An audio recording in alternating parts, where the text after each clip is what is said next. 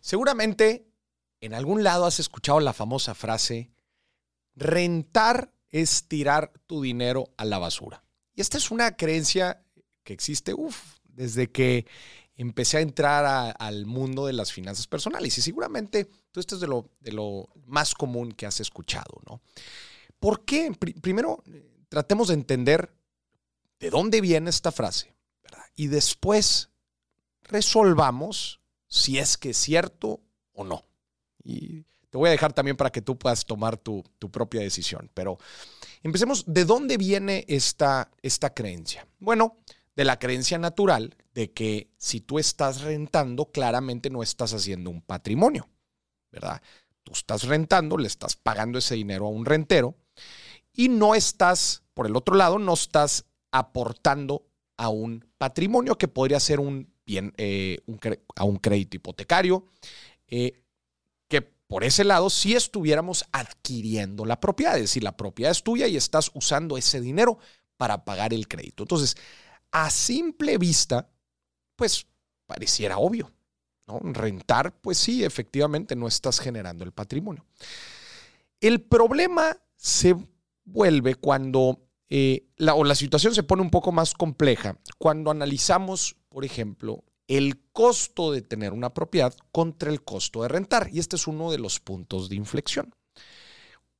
Por ejemplo, si consideramos un país como México, en donde las tasas de interés pues, nos dan eh, de un crédito hipotecario, están por ahí cerca del 10%, inclusive se pueden ir un poco más para arriba claramente el costo de, un crédito hipotecario se vuelve alto. La mensualidad que te termina resultando por un crédito hipotecario de 15, 20 años, a comparación de lo que tú estarías pagando si estuvieras rentando, pues llega a haber mucha, pero mucha diferencia.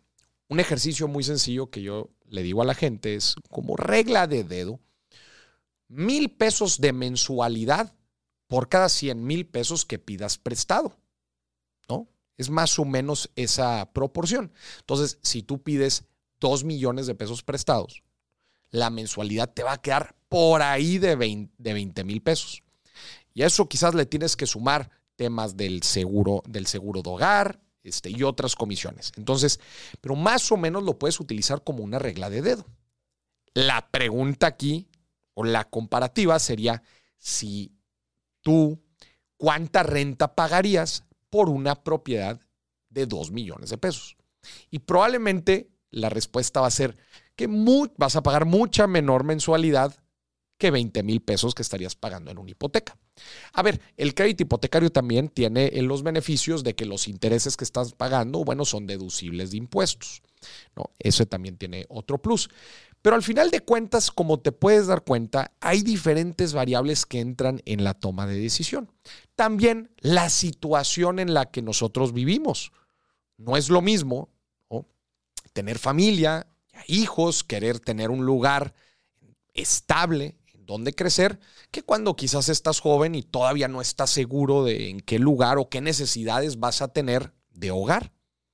Quizás en algún momento en esta vida queremos un poco más de flexibilidad, que, pues bueno, termine el contrato de renta y ya está, nos vamos, se acabó.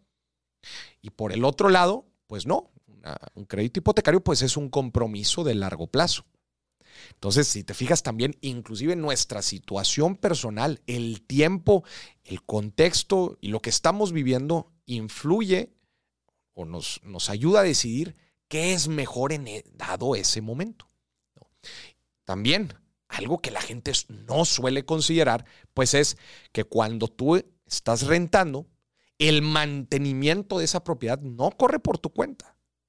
El mantener la propiedad, eso va, eso es eh, la persona, el propietario es quien se encarga. No sé si le falta desde pintura, desde el equipamiento duro, en caso de que lo haya negociado de esa forma, la cocina, eh, cierto deterioro natural que va teniendo el hogar. Todo eso corre por cuenta del propietario. Inclusive si es un departamento, pues el mantenimiento del departamento. Eso, eso si no te lo pusieron ya en la renta. Por el otro lado, pues bueno, el claro beneficio que puede tener alguien que tiene la propiedad es que al final de cuentas lo puede rentar. Ahí la pregunta interesante sería si la renta que está obteniendo por la propiedad pues es suficiente para pagar el crédito hipotecario más el mantenimiento que se tiene que pagar normalmente.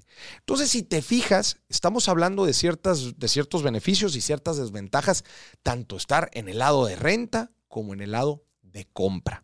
Además, también que para comprar necesitamos tener pues un enganche, entre mayor sea el enganche, mejor porque pides menos dinero. Y al final de cuentas, si haces el análisis completo de la tabla de amortización, pues los intereses que terminas pagando a lo largo de los 15, 20 años, la verdad es que es una lana. Y más cuando estamos pagando el 10% por ahí de, de, de tasa de interés. No se confundan, en otros mercados es muy distinto.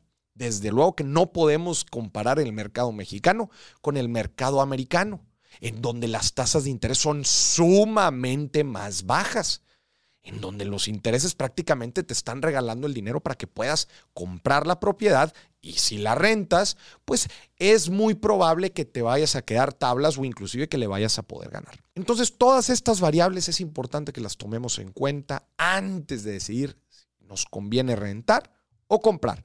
Pero yo creo que con todo esto que estamos platicando, creo que podemos definir que el rentar no necesariamente es tirar nuestro dinero a la basura.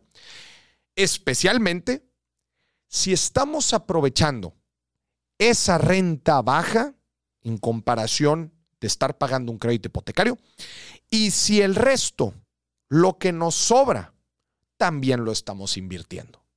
Ahí es donde yo veo que está la clave.